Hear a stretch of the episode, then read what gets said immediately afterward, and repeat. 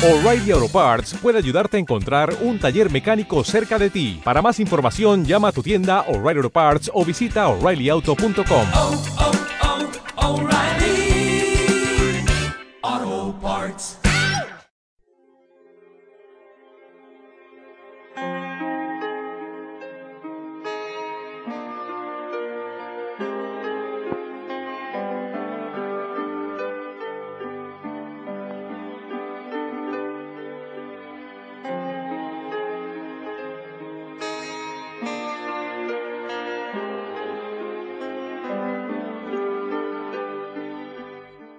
La práctica de estas virtudes prepara a la contemplación.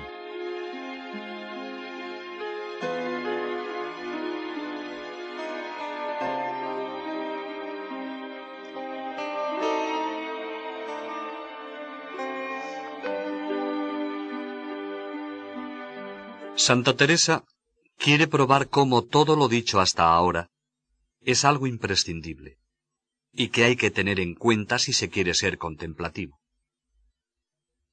Para explicarlo mejor, se sirve del símil del juego de ajedrez, en el que todo movimiento tiene una finalidad precisa. Contribuir a dar jaque mate, a rendir al rey. Y así como en este juego hay una pieza clave que es la reina, la dama en lenguaje teresiano, así, la virtud clave en lo espiritual es la humildad, que es la que más agrada a Dios. Santa Teresa, al hablar de las virtudes, ha insistido sobre el modo de practicarlas, que es con la más abierta generosidad. Ahora quiere justificar su insistencia. Os podrá parecer que os he pedido mucho, pero no es así. Lo mismo que el jugador de ajedrez no ha hecho hasta ahora más que colocar las piezas. En este juego se trata de dar jaque al rey. El lograr esto depende de la disposición en que se colocan las piezas, la principal de las cuales es la reina. La disposición inicial y los primeros movimientos son muy importantes. Luego se precisa mover la reina, que tiene un gran poder sobre el rey. Lo que nos viene a decir es que, hasta aquí, con su exposición, no ha hecho más que disponer las piezas. Pero ahora hace falta moverlas. No basta formar grandes propósitos y tener vehementes deseos de virtud, sino que hay que poner manos a la obra y ponerlos en práctica. Hay que combinar las piezas, especialmente la reina, que tiene más poder que las otras. La reina es la humildad. La dama, la reina, es la que más guerra le puede hacer en este juego, y todas las otras piezas ayudan. No hay dama que así le haga rendir como la humildad. Esta le trajo del cielo en las entrañas de la Virgen, y con ella le traeremos nosotros de un cabello a nuestras almas. Y creed que quien más tuviere, más le tendrá, y quien menos, menos. Porque no puedo yo entender cómo haya ni pueda haber humildad sin amor, ni amor sin humildad. Ni es posible estar estas dos virtudes sin gran desasimiento de todo lo criado. Es una invitación apremiante a practicar la humildad, de la que tan largamente ha hablado proponiendo su práctica. ¿Por qué exige una virtud tan intensa? Si se tratase sólo de hacer meditación, no sería tan necesario todo esto como fundamento, porque la meditación misma es la que ha de ayudarnos a practicar y adquirir la virtud. Pero como tratamos de llegar a la contemplación, es otro asunto se ve cómo la intención de Santa Teresa es preparar a la persona para la contemplación. Aun si pidierais meditación, pudiera hablar de ella y aconsejar a todas la tuvieran, aunque no tengan virtudes, porque es principio para alcanzar todas las virtudes, y cosa que nos va la vida en comenzarla a todos los cristianos. Mas contemplación es otra cosa, hijas, que no se da este rey, sino a quien se le da del todo. Esta es la razón de tan elevada exigencia. La persona se sujeta a Dios sólo con el más generoso ejercicio de la virtud. Y sólo así conseguirá ganar el corazón del rey y ser introducida a su intimidad por la contemplación. Así que, hijas, si queréis que os diga el camino para llegar a la contemplación, sufrid que sea un poco larga en cosas aunque no os parezcan luego tan importantes, aunque a mi parecer no lo dejan de ser. Y si no las queréis oír ni obrar, quedaos con vuestra oración mental toda vuestra vida. A propósito de la contemplación, Teresa plantea ahora un interrogante que ha sido largamente debatido por los espirituales. ¿Puede Dios conceder esa gracia de la contemplación a quien esté en mal estado, en pecado? Y su respuesta es clara. Dios lo hace así en ocasiones, precisamente para mover a salir de esa situación a esas almas y que apetezcan el entregarse del todo. Pero hay que entender bien su pensamiento. No se vaya a creer que esto sucede normalmente, sino sólo como un rasgo de la bondad y misericordia de Dios que a veces no espera a que el alma sea tan virtuosa como sería necesario. Se trata de una excepción, y si la persona no es verdaderamente fiel, esa gracia no durará mucho tiempo. Algunas veces querrá Dios a personas que estén en mal estado hacerles tan gran favor para sacarlas por este medio de las manos del demonio. Hay almas que entiende Dios que por este medio las puede granjear para sí, ya que las ve del todo perdidas, quiere su majestad que no quede por él. Y aunque estén en mal estado y faltas de virtudes, les da gustos y regalos y ternura que la comienza a mover a deseos, y aun la pone en contemplación algunas veces, pocas, y dura poco. Y esto, como digo, hace porque las prueba si con aquel favor se querrán disponer a gozarle muchas veces. Mas, si no se dispone, perdonen, o perdonadnos vos, Señor, por mejor decir, que harto mal es que os lleguéis vos a un alma de esta suerte, y se llegue ella después a cosa de la tierra para atarse a ella. Santa Teresa entiende por mal estado el estado de tibieza y poco fervor. El Señor viene a solicitar a esta persona para atraerla más así, pero si la persona no corresponde, el Señor no continuará favoreciéndola y no irá adelante. Pero si es fiel, Dios no cesará de guiarle hasta que la haya llevado a gran altura. La hará progresar hasta el estado de unión contemplativa con Él. Será contada entre los hijos regalados. tengo para mí que hay muchos con quien Dios nuestro Señor hace esta prueba, y pocos los que se disponen para gozar de esta merced, que cuando el Señor la hace y no queda por nosotros, tengo por cierto que nunca cesa de dar hasta llegar a muy alto grado. Cuando no nos damos a su majestad con la determinación que Él se da a nosotros, harto hace de dejarnos en oración mental y visitarnos de cuando en cuando, como a criados que están en su viña. Mas estos otros son hijos regalados. No los querría quitar de cabe sí, ni los quita porque ya ellos no se quieren quitar. Siéntalos a su mesa, dales de lo que come hasta quitar el bocado de la boca para dársele. Oh, dichoso cuidado, hijas mías. Oh, bienaventurada dejación de tan pocas cosas y tan bajas que llega a tan gran estado. Mirad qué se os dará, estando en los brazos de Dios, que os culpe todo el mundo. Poderoso es para librarnos de todo, que una vez que mandó hacer el mundo, fue hecho. Su querer es obra. Pues no hayáis miedo que si no es para más bien del que le ama, consienta hablar contra vos. No quiere tampoco a quien le quiere.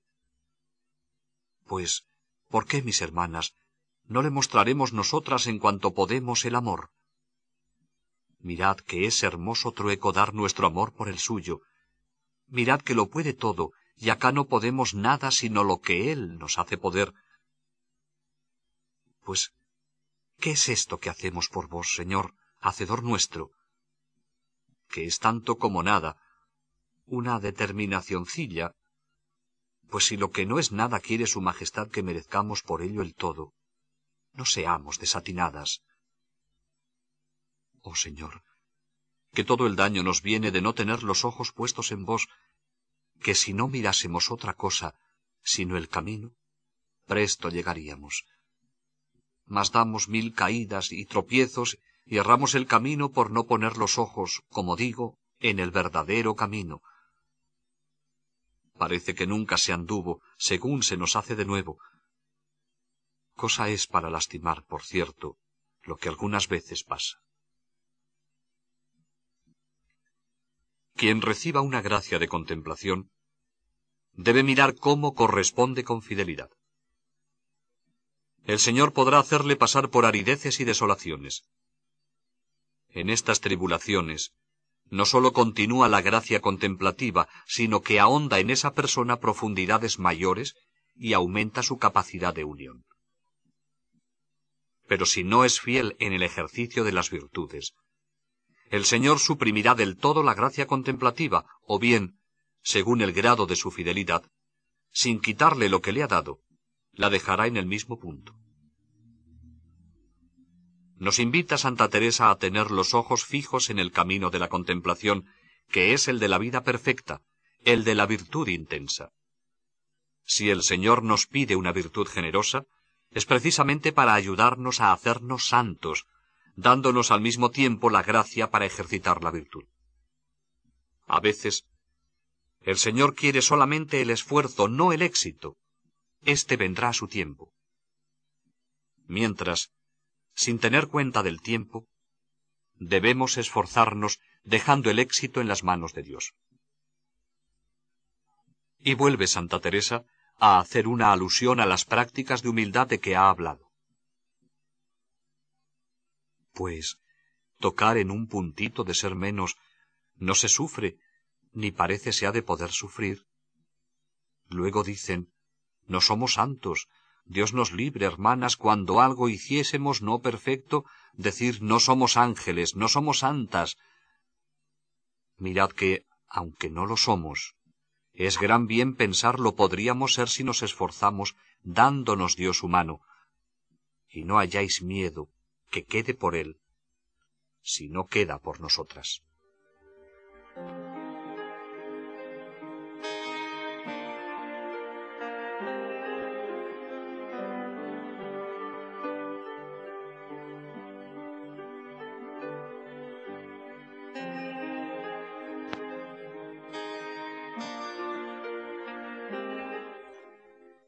Insiste Santa Teresa en la necesidad de la humildad como el mejor dispositivo para la contemplación.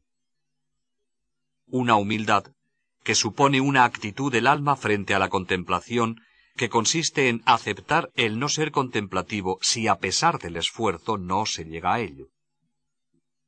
Por eso, la actitud que debe tener es de abandono humilde y sin pretensiones. Teresa alude a un hecho real, verificable, basado en su experiencia y la de otras personas. No todos son capaces de contemplación. Hay personas que, dado su temperamento, sólo podrán ejercitarse en una oración meditativa.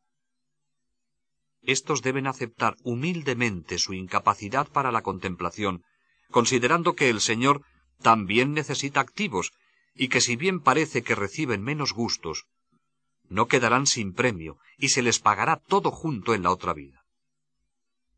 Incluso es camino menos peligroso que el de los contemplativos, puesto que éstos pueden ser engañados en sus gustos.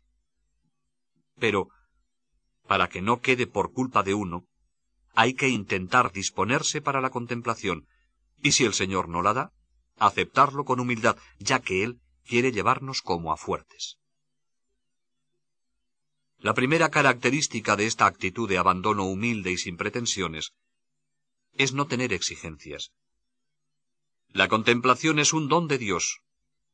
Por eso el verdadero humilde no tiene pretensión alguna a la contemplación. Dice Santa Teresa,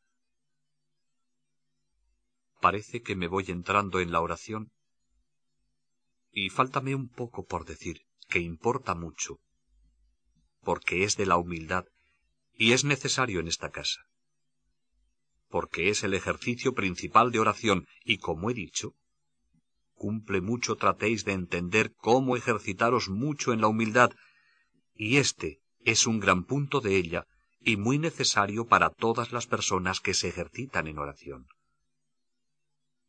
¿Cómo podrá el verdadero humilde pensar que es él tan bueno como los que llegan a ser contemplativos?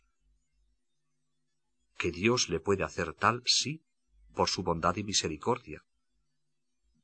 Mas, de mi consejo, siempre se siente en el más bajo lugar, que así nos dijo el Señor lo hiciésemos y nos lo enseñó por la obra. Dispónganse para si Dios le quisiere llevar por este camino. Cuando no, para eso es la humildad, para tenerse por dichosa en servir a las siervas del Señor y alabarle, porque mereciendo ser sierva de los demonios en el infierno, la trajo su majestad entre ellas.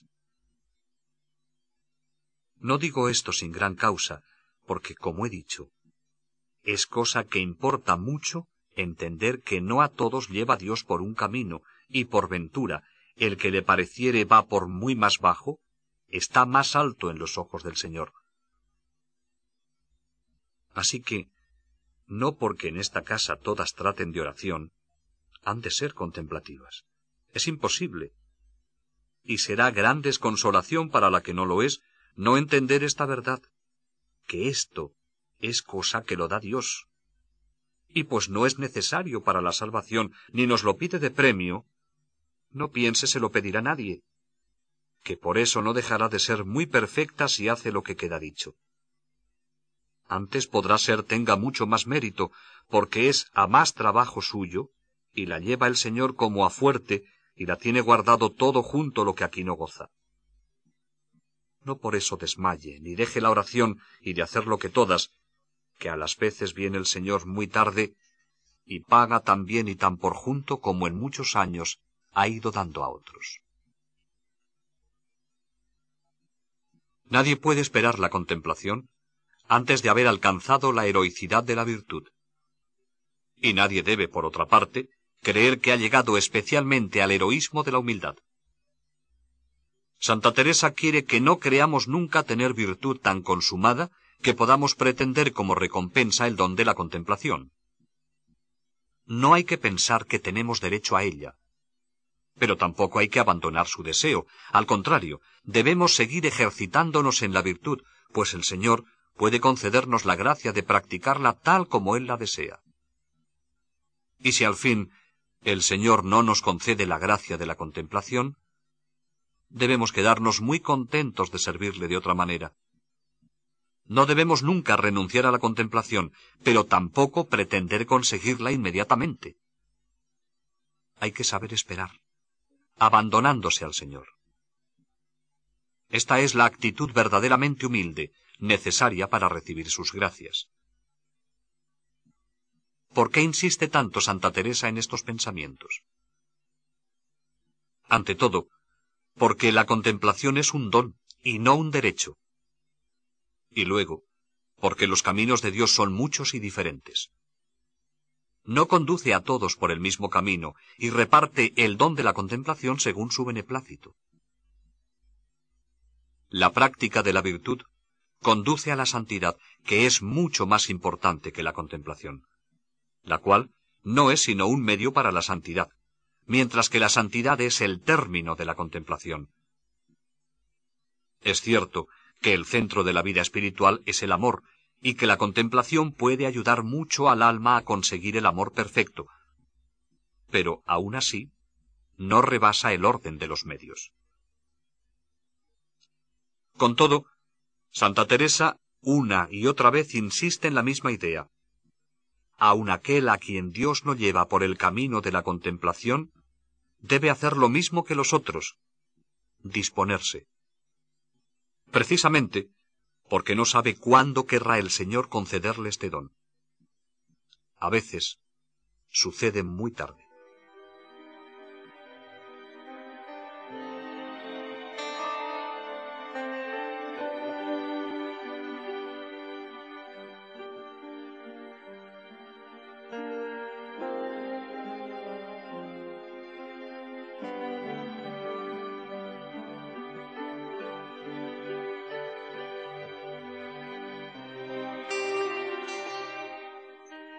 Refiere Santa Teresa el dato confidencial de su vida y de la de otra persona muy sierva de Dios, pero imposibilitada para lo que no fuese simple oración vocal.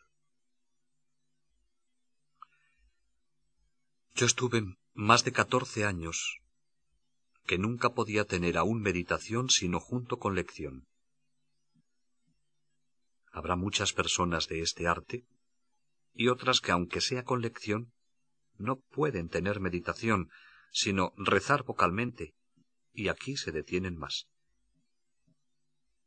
Hay pensamientos tan ligeros que no pueden estar en una cosa, sino siempre desasosegados, y en tanto extremo que, si quieren detenerle a pensar en Dios, se les va a mil disparates y escrúpulos y dudas.